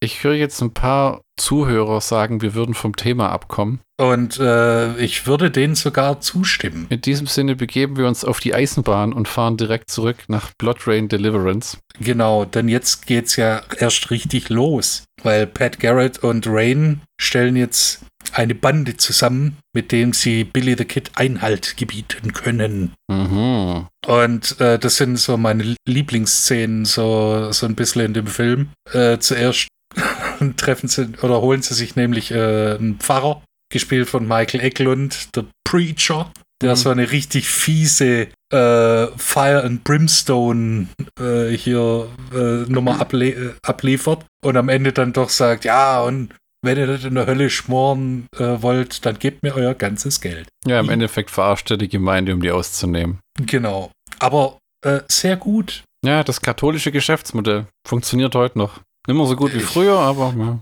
Ich meine, das funktioniert seit 2000 Jahren, aber mein Gott. Auf jeden Fall ist, spielt das so ein sleazy. Ja, das ist so dieses, gebt mir euer Geld, wird's dann besser? Nein, aber es wird nicht schlimmer. manche machen das, manche Tele-Evangelikaner machen in den USA machen das immer noch so. Give until it hurts. Gibt's auch einen Song von Genesis, aber mein Gott. Ähm, und da gibt's diese coole Szene, wo er dann sagt, ja, ihr wollt, dass ich euch helfe, macht die Bibel auf, da ist ein kleiner Derringer Colt drin und sagt, ja, um was geht's denn? Ja, wir wollen Vampire töten. Macht die Bibel zu, okay, kann ich meinen Hut holen? Ich bin dabei.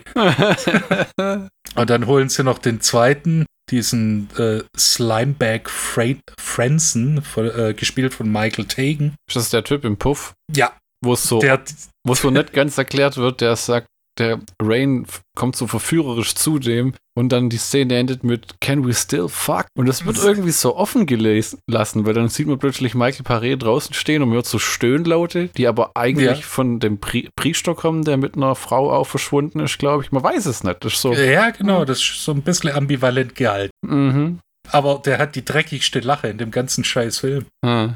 Und äh, das nächste Mal, wenn du die Lache hörst, äh, geht's richtig zur Sache. Aha. Also nicht sexuell, aber äh, Bang Bang mäßig. Ja, mit der Bande zusammen, äh, weil vier Leute reichen anscheinend. Deshalb gehen sie wieder in die Stadt und dann kommt es zum äh, finalen und großen Shootout, Ja. bei dem leider The Preacher und hier Slimeback Franson den kürzeren ziehen. Das ist ein bisschen wie bei ähm, Zombies The Beginning mit dieser Brutstätten Gehirn im Glas-Szene am Ende. Du kannst von Blood Rain 2 halten, was willst, aber die Gatling-Gang-Szene in der Scheune ist äh, ein YouTube-Clip für sich. Ja, und da hat auch äh, Onkel Uwe gemeint, das war ein richtiger Script. Das waren 13 Scripts, die sie da an dem Tag verblasen haben in der Todesszene von, von Das ist ja- Michael Tagen. Das ist ja, der Film sieht im Endeffekt leider relativ blutleer aus. Ist aber stellenweise sehr, sehr, sehr blutig, auch wenn Billy the Kid noch durchlöchert wird. Also der liegt eigentlich in der Lache. Ja. Ich- fand den, äh, das Gleichgewicht eigentlich gar nicht schlecht. Ja, es ist, es passt gut in den Western, muss man fast sagen. Wenn das zu blutig wäre, hätte vielleicht die Western-Sache nicht mehr so gut funktioniert. Weil das ist zum Beispiel ein großer Kritikpunkt, den ich habe bei Django Unchained, sei mal dahingestellt, ist für mich eh kein Western. Oder The Hateful Eight, den ich tatsächlich sehr mag. Aber der Film ist so lächerlich blutig am Ende, wo die Leute angeschossen werden und dann fliegen 10 Liter Blut raus. Das war bei Planet Terror ganz witzig, aber doch nicht in einem normalen Film. Ja. Western haben eigentlich nicht blutig zu sein. Aber es sei denn, es sind Vampire mit am Start. Ja, Und das ist schon mal Zapre. Ja, ich fand es eigentlich gar nicht schlecht. Also äh, für einen für Vampir, Vamp- Cowboy-Vampir-Film fand ich den Gore-Anteil okay. Ja, und äh, mit den zwei ausgeschaltet, die haben dann noch ein paar äh, Vampire mitgenommen, versteht sich von selber. Hm. Und die Todesszene vom Preacher ist halt auch irgendwie cool, weil er wird gejagt von äh, drei Vampiren, kann den einen noch äh, umlegen, der zweite wird vom Bürgermeister, der sich ein paar Eier hat wachsen lassen, äh, erschossen und äh, äh, die rechte Hand von Billy the Kid, der gibt halt dem Pfarrer den Todessto Todesschuss, aber auch dieses äh, dreckige Grinsen und äh, hier dieses, äh, hier, ich bete für eure Sünden oder sowas. Und dann wird er erschossen. Das ist, das hat halt so dreckig Stil. Das, ich, ich mag solche Szenen. Hm. Vor allem dann in solchen Western. Der Bürgermeister wurde ja am Anfang auch von Billy the Kid unter so einen Bann gestellt, wo man sieht, wie der dann anglotzt und dann verändert er so seine Körperhaltung. Und äh, das ist ja das, was man Also, Dracula nachgesagt hat, dass er Leute durch seinen bloßen Anblick beeinflussen ja, das, konnte. das beste Beispiel ist die Figur des Renfield, Hm. der dann äh, im Dingens im, äh, in der Psychiatrie landet. Und das äh, muss auch gesagt werden, die ähm, während dem finalen Shootout gibt es eine dumme Szene. Da will zuerst die Frau vom Barkeeper Barb, die Witwe von Barkeeper Barb, äh, will dann raus und äh, alle sagen dann, nein, bleib hier. Und 15 Leichen später ist dann ausgerechnet der äh, Journalist, der dickliche, etwas tollpatschige Journalist, dann der, der sagt, ja, wir müssen was tun. Und äh, geht dann raus, der Bürgermeister geht drauf, die Barkeeperin versetzt dem, äh, der rechten Hand von Billy the Kid den Todesschuss, nachdem er den Pfarrer umgelegt hat. Und das war's. Das war das Einzige, was die Bewohner, die sagen dann, hey, ihr seid hier nicht mehr willkommen, Bürgermeister tot und einer äh, und zwei Vampire wurden von denen erschossen. Punkt, das war's. Mehr Man haben die nicht geleistet. Man muss sagen, es ist ein sehr, sehr kleines Kaff. Aber du hast recht, man hätte mehr Gegenwehr. Du hättest ein paar Leute oben aus dem Fenster, wie sie die umstellen und dann quasi das Klassische mit Waffengewalt und jetzt hauen wir auf die Kacke aus dem Dorf noch verdrängen. Ja, das wurde so ziemlich schnell abgekanzelt. Ja, Von, wir müssen was tun, nein, wir machen nichts, zu, ah, eigentlich hast du doch recht, wir müssen jetzt was tun, wir kommen raus, ah, ist alles schon vorbei, sorry, sorry, it's ja, ja. too late Da- for the da- party. Da gibt es ein, ein, ein, auch so ein Gag von Dylan Moran, einem meiner Lieblings-Stand-Up-Comedians, wo über die, das Verhalten, ah, ich versuche es gerade zusammenzubringen, waren es die Iren im Zweiten Weltkrieg oder irgend so ein Land, wo er sagt, you're doing what? Sorry, what? I'm not dressed. wo, wo, wo er so tut, wie das Land soll am Krieg teilnehmen, ähm, hat aber eigentlich keinen Bock und versucht nur so lange Zeit zu schinden, bis irgendjemand anderes das Problem löst. Ja, so ein bisschen war das. Und Billy the Kid wird von der Gatling Gun dann durchlöchert, ne? Genau, und äh, dann zum Schluss noch gepfählt. Ja, Weil- von, der, von der Rain. Sicher, sicher. Genau. Davor aber noch geschwind. Was für ein mieses Arschloch, die, die Falle, die er da gebastelt hat für die Kinder. Hm. Weil Rain stürmt das Zimmer und mit dem Aufmachen der Türe wird so ein Gewicht in Gang gesetzt, das die Schlingen um die Hälse der Kinder durchzieht, äh, zuzieht und die dann praktisch gehängt werden. und dann hebt sie es mit ihrer Vampirkraft, kann sie ja, äh, versucht sie dann das Gewicht daran zu hindern, zu Boden zu gehen. Und ein Kind verreckt halt jämmerlich. Das ist brutal. sie ist dann so, ach, ach, ach, ist tot. Dann vernascht Billy the Kid äh, das Kind, saugt das Blut aus und dann ist gut. Und am Ende die Schwester von dem, äh, von dem äh, Kind, das gestorben ist, äh, Mami, Mami, Mami, Billy didn't make it. I know. Das, das, das, das war, da, da, musste ich laut lachen. Das, sorry, aber. Ein Kritikpunkt, den ich noch hatte. Und zwar, als die vier dann in dieses Dorf kommen, um die zu retten. Das Erste, was sie machen, bevor sie jemand erschießen, ist, sie stecken den Bahnhof in Brand. Ja. Also, du siehst Michael Paré, der so eine Fackel wirft. Ja. Und da habe ich mir auch gedacht, super, hier hat die Rettung. Wir brennen jetzt erstmal den Bahnhof nieder. Fun Fact, ja. das war nötig. Ja, verrückt. Weil der, weil der Bahnhof wirklich abgefackelt ist. Ja, bei einer Gasexplosion. Ja, und das, das war ein Schaden von einer halben Million Dollar. Weißt du, was mir auch immer gefällt, wenn sie den Bahnhof am Anfang zeigen, so nach dem Motto, er wird gerade gebaut, da haben sie halt an so Gleise Leute so, ja komm, mach du mit der Spitzhacke irgendwas und du klopfst ja. halt gegen die Gleise und du rächst irgendwas hin und her. Das gefällt mir immer. Das ist wie so viele Bildschirme und Schalter und das super Internet, in das man sich einloggt, das ist total geheimisch. Das ist genau wie, wenn sie dann irgendwie so es gibt zwar immer, wenn Leute in Filmen oder Serien was malen, dann siehst du immer, wie sie nur einen Strich nachziehen, weil die halt in 100 Jahren dieses Ding nicht gemalt haben können. die gleiche Masche. Suspension ja, of Disbelief und so, ne? Tu mal so, als ob du das könntest. Äh, okay. Damit wären wir eigentlich beim Schlockbusters-Count von Blood Rain 2, oder? Ja, ja, ja. Ja. Soll ich anfangen?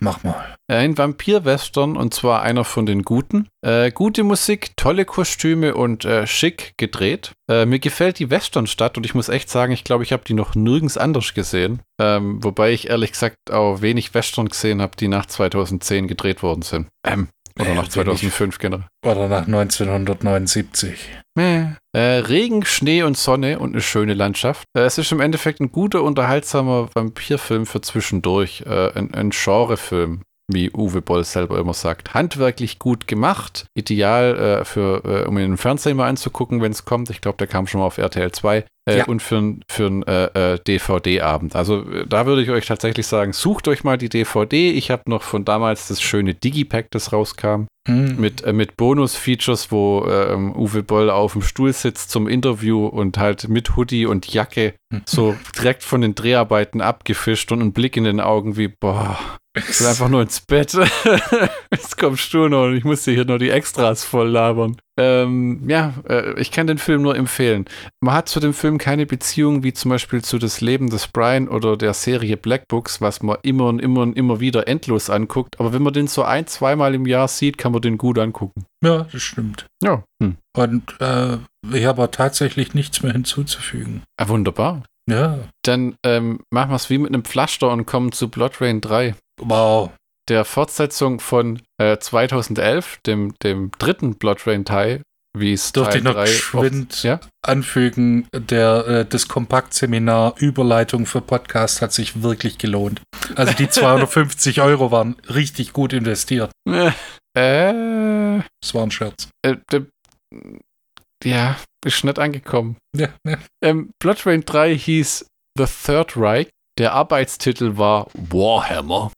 Der wurde dann später gestrichen. Regie Uwe Boll, ähm, Drehbuch, Drehbuch Michael Nachow, Produktion Uwe Boll, Dan Clark und Wolfgang Herold. Äh, lustigerweise, Wolfgang Herold hat diverse Uwe Boll-Filme mitproduziert und in den Herold-Studios wurden auf die Synchros und Audiokommentare aufgenommen. Äh. Yep. Äh, Musik Jessica de Rochi. Leider weiß ich nicht mehr, wie man den Namen richtig ausspricht. Ähm, Kamera Matthias Neumann, der ja viele, viele, viele, viele bis alle seiner Filme gedreht hat. Jetzt auch wieder Hanau. Dann Besetzung Natascha Malte wieder als Rain. Äh, Clint Howard als Dr. Mengeler, der allerdings im hm. IMDB nur als Doktor drin steht. Ja, der Name ähm, wird nie genannt. Mik äh, Michael Paré als Kommandant Eckhard Brandt. Sehr nett. Äh, Brandon Fletcher als Nathaniel und der Rest bleibt unerwähnt. Die Handlung. Denn wenn nichts passiert, passiert nichts. Das ist. Zweiter Weltkrieg 1943. An der Ostfront am Abgrund der Apokalypse stellen sich die Widerstandskämpfer Nathaniel, Vasil und Magda gegen die Besatzer. Doch der nie enden wollende Nachschub an Soldaten unter der Leitung des gewissenlosen Kommandanten Brandt sichert die deutsche Stellung und somit auch die Durchfahrt von Transportzügen in die Todeslager, in denen der psychotische Lagerarzt entsetzliche Experimente an den Gefangenen durchführt. Nicht ganz richtig, er experimentiert eigentlich an Vampiren. Seine größte Vorliebe ist es, Vampire aufzuschneiden. Rain, halb Mensch, halb Vampir, stellt sich auf die Seite der Widerstandskämpfer und gerät in einen blutigen Kampf mit dem teuflischen Kommandanten Brandt. Adjektive, Michi, Adjektive. Ah ja. Zunächst ahnt Rain nicht, dass Brandt sich mit ihrem Blut infiziert hat und eine Armee der Untoten zum Erleben erweckt. Äh. Rain und der Widerstand müssen die Vampirtruppen ausschalten, bevor die Untoten nach Berlin gelangen und Hitler zum unsterblichen Diktator krönen. Das liest sich wie die Handlung, die die Film hätte sein sollen, die der Film hätte haben sollen. So rum. Fetzen davon haben es geschafft. Also zum Beispiel diese Vampirarmee gibt es überhaupt nicht. Ah, es gibt schon drei, vier Vampire. Und äh, die, die, Tagline für den, für den Film war The Rise of Hitler's Vampire Legion. Nett. Ja, ich meine, es gab schon drei, vier Nazi-Vampire. Das ist, äh, ja, aber äh, eine Armee war es dann doch nicht. Ja, Definitionssache. Der, der, der, den Plot mit Hitler machen wir jetzt zum Vampir, den haben sie auch so in den letzten fünf Minuten irgendwie da reingeschustert gefühlt. Vermutlich, ja. Weil, ähm, ich weiß nicht, wie sagt man, ich habe mich von dem Film gut unterhalten gefühlt, aber es ist auch wieder einer von denen gewesen, wo ich teilweise nicht gerafft hat, was gerade passiert oder wer was macht, weil es gibt manchmal Szenen, da läuft Rain einfach die Straße runter und dann kämpft sie mit irgendwelchen Leuten. So nach dem Motto, wir brauchen jetzt eine Action-Szene. Dann gibt es wieder komplett schlüssige Szenen, wie äh, der Gefängnistransport, der am Ende von den Rebellen befreit wird und um Clint Howard auszuschalten und ähm, äh, Michael Paré, Paré? Paré zu töten. Was auch wieder komisch ist, wie der Film anfängt. Äh, äh, mit diesen ganzen äh, äh, ähm, Leuten, die da in dem Zug ins Konzentrationslager gefahren werden. Ja, das die Stimm das passt einfach von der Stimmung überhaupt nicht in das, was das nachher sein soll. Ne? Weil du echt die Leute da siehst, die da deprimiert und von den Nazis durch die Gänge getrieben werden und so. Und die Rebellen befreien die. Und dann fragst du dich, und jetzt? Was macht ihr jetzt mit 200, 300 Leuten, die euch hinterherlatschen? Das wird doch nie wieder erklärt. Die, die laufen aus dem Bild so nach dem Motto, da, da, da, Erfolg. Und dann, okay. Ja. Hat jemand 300 Leiber Brot? Die ganze KZ-Thematik hätte ich persönlich da nicht reingemacht. Ja, das hätte ich echt weggelassen. Das ist, das, der Film endet, fängt an und endet im Konzentrationslager quasi. Weil und am, äh, im Vorspann gibt es dann auch noch Originalaufnahmen äh, aus den KZs und das war. Äh. Ja, und, und, und von Hitler im Berghof in äh, Obersalzberg haben sie auch dieses ganz berühmte Material reingeschnitten, das schon tausendmal überall hoch und runter ist, ne? Wo man sich auch denkt, äh, ja, aber dann hätte man nicht die Laufzeit voll gekriegt. Also im Audiokommentar sagte er, er wollte einen Film machen mit viel Sex, viel Gewalt, weil es der zweite Teil nicht hatte und viel Tempo, also viel Action. In dem Sinne, ah, okay. Success, weil wir haben viel Action, wir haben äh, äh, Gewaltgrad ist deutlich höher als beim zweiten. Ja, auch wenn der dem lebenden Vampir in den Eingeweihten rumpult und äh, äh, äh Michael Paré da äh, aufgespießt wird und alles Mögliche. Aber es ist, der Charme vom zweiten Teil ist nicht ganz vorhanden. Auch weil du neben Brandon Fletcher, Natascha Malte und Michael Paré und Clint Howard fehlt so der Rest von einem sympathischen Supporting Cast, muss ich sagen. Clint Howard genau. ist ja der, der, Böse und ein bisschen ein Arschloch. Brandon Fletcher hat nicht so viel zu tun und Natascha Malte hat ein bisschen der hat, wie man mal gesagt hätte, lass es ein bisschen ruhiger angehen mit der Coolness. Okay? Also, ja, schon eine dumme Mütze. Ja, ja, eine dumme Mütze. Und dieses, wir wollen diese Lesben-Szenen drin haben, mitten im Film läuft die halt einfach in den Puff und lässt sich massieren. Ja. Also das gibt keinen Grund, warum die da sein sollte. Ja, doch, Verspannung im Nacken. Ja, aber und dann rettet sie äh, eine Prostituierte vor einem deutschen Soldaten, wo die Puffmutter dann aussagt und eine Prostituierte, dir ist klar, dass jetzt die Nazis den Schuppen zumachen und pipapo und alles. Du hast mehr Ärger verursacht wahrscheinlich als geholfen. Und zur Belohnung kriegt sie dann zwei Prostituierte umsonst. Ja. Okay. Aber das ist ja äh, unter anderem Plot, um Rain festzuhalten, weil die äh, eine ja Informantin ist. Ja, die eine geht ja nachher dann zu Clint Howard und verrät den, äh, dass die dort ist, woraufhin die Rain gefangen genommen wird, ne? Genau. Und dann saugt man ihr das Blut ab, wo sie dann das, ihr Blut kriegen, um es nachher zu Hitler zu schleppen. Und Michael Paré pfeift sich davon, glaube ich, auch eine äh, Fiole oder so rein. Der äh, süffelt von der Quelle. Ah, okay. Das ist, glaube ich, der erste Blood Rain-Film, der CGI-Bluteffekte hatte. Ist dir das stellenweise aufgefallen? Also es gibt ja ganz oft diesen Effekt, wenn die mit ihren Blades, die im zweiten Teil ja nicht so viel ähm, äh, eingesetzt worden sind, jemanden äh, aufschlitzt, dass von unten das Bild, Ja, äh, das Blut ja. so gefühlt ins Bild fliegt. Na, Wo man sich auch denkt, das war wahrscheinlich dem Zeitdruck geschuldet, weil das sieht halt, hm, das sieht ein bisschen billig aus, oder? Wie sagt man das? Ohne, Äh, ohne, äh, ohne, mal- ohne ein Arsch zu sein. äh, unglaubwürdig. An manchen Stellen unglaubwürdig. Du siehst keine richtige Schnittwunde, du siehst einfach das Blut, das von unten ins Bild reinfliegt. Ja. Wir fangen an, der Gefangenentransport, ja, und schneidet jetzt immer hin und her zwischen den, den, den äh, Leuten, die aus dem Zug kommen und den Nazis, die die rumtreiben und so.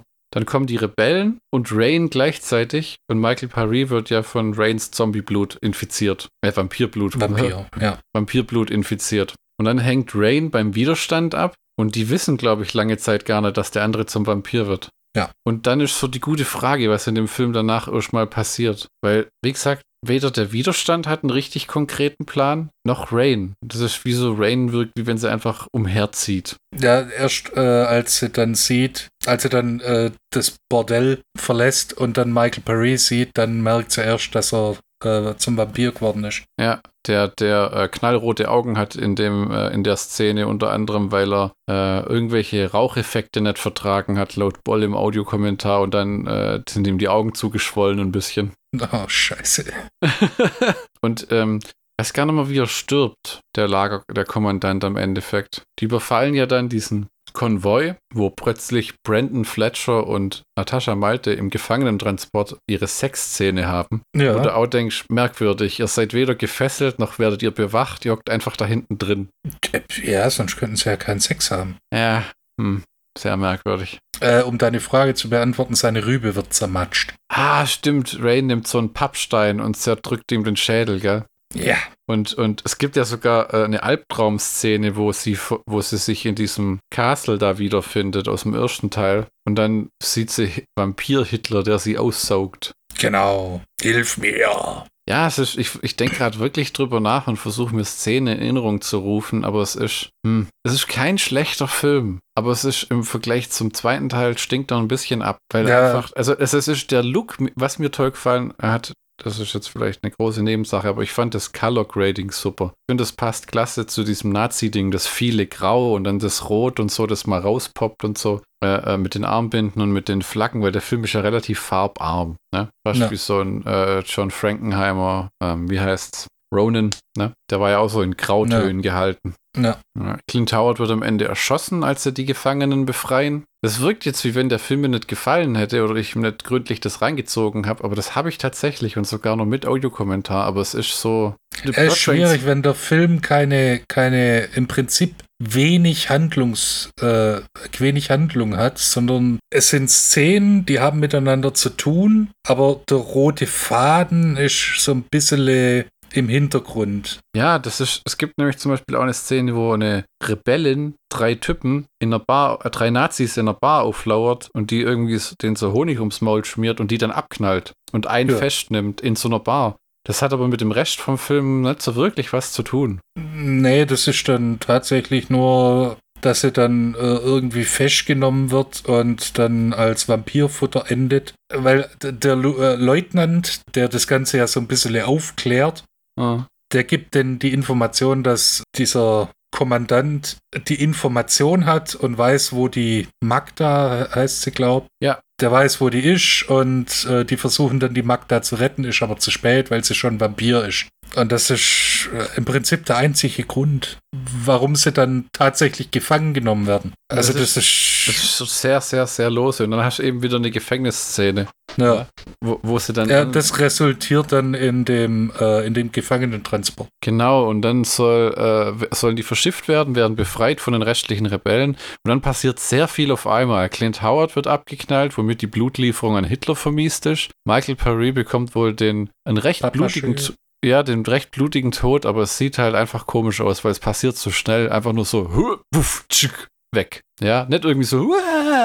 Es, es, es gibt auch keinen wirklichen Ja, es gibt keinen wirklichen Höhepunkt. Nee, der Film endet auch einfach. Äh, am Anfang schneidet man zu so einem Lager, wo Clint Howard halt experimentiert. Dann ist der plötzlich völlig woanders, äh, in der Nähe von dem Michael Paré. Wo man immer gedacht hat, war der jetzt dann in dem Lager oder war der in dieser, äh, äh in diesem Marmorgebäude da, in diesem Säulen-Statuengebäude da, diesem typischen. Ich glaube, das war die Zagreber Nationalbibliothek, sagt er im Audiokommentar.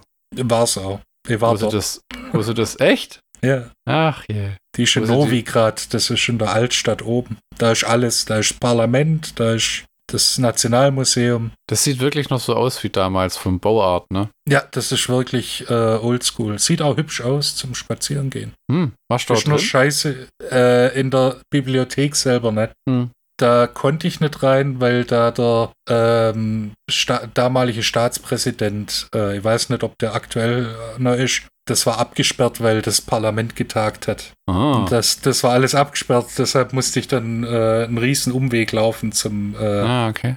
Äh, zum äh, äh, kroatischen Nationalmuseum. Hm. Also es passiert ganz viel am Ende in diesem Showdown und dann landen sie wieder in diesem Lager, wo Clint Howard am, am Anfang gezeigt wurde und springen einfach nur ähm, aus dem LKW hinten raus. Rain sagt in die Kamera, oder dran vorbei, guten Tag, Motherfuckers. Läuft aus dem Bild, Freeze-Frame, Musik, Abspann. Ja, und du weißt ganz genau, die gehen alle drauf. Außer ja. vielleicht Rain. Das kann ihm nie im Leben, kann das auch das tatsächliche Ende gewesen sein, das sie geplant haben von Anfang an. Natürlich sind die eigentlich dann dort, um diese ganze Vampirforschung oder was auch immer zu zerstören. Aber das musst du halt irgendwie auch herbeileiten. Ja, weil also, erklärt wird's nicht.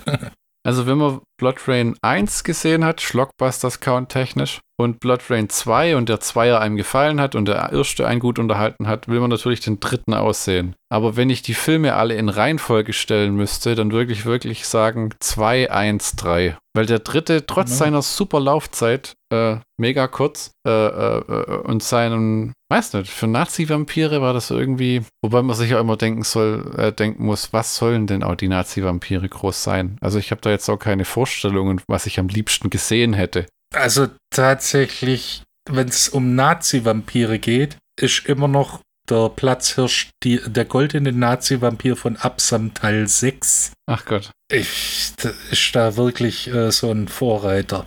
Ist das nicht auch mit dem Kalkofe? Möglich. Ah, ich glaube, da habe ich das DVD-Cover, das ist so ein grünes äh, noch vor Augen. Das ist auf jeden Fall ein Klassiker. Ja, ah. ähm, ja, damit also, wären wir relativ schnell am Ende der Folge. Also uh, ich habe jetzt Blood Rain, Blood Rain 3 vielleicht etwas Unrecht getan. Es ist, äh, es ist jetzt kein grottiger Film oder irgendwas, aber äh, ähm, es ist halt schwer, wenn in einer Reihe die vorangegangenen Titel einfach besser waren. Und äh, äh, Uwe Boll meint zwar im Endeffekt im Kommentar, den Dritte gefällt ihm am besten, und ähm, er erzählt auch, dass der Erste, den er nicht auf 35 mm Film gedreht hat, sondern mit den Red-Kameras. Mhm. Und äh, bringt einem bei, dass ähm, mit einer Red-Kamera kostet jeder Film im Schnitt mindestens 100.000 Dollar weniger, weil du halt einfach kein Kopierwerk hast und kein äh, äh, ähm, äh, Bericht aus dem Schnitt, wo es noch heißt, das war nicht scharf und das äh, war überbelichtet oder was weiß ich. Weil ich glaube, du kannst bei Reds auch in RAW aufzeichnen, wo du es im Schnitt noch alles im Nachhinein rein und rausdrehen kannst noch.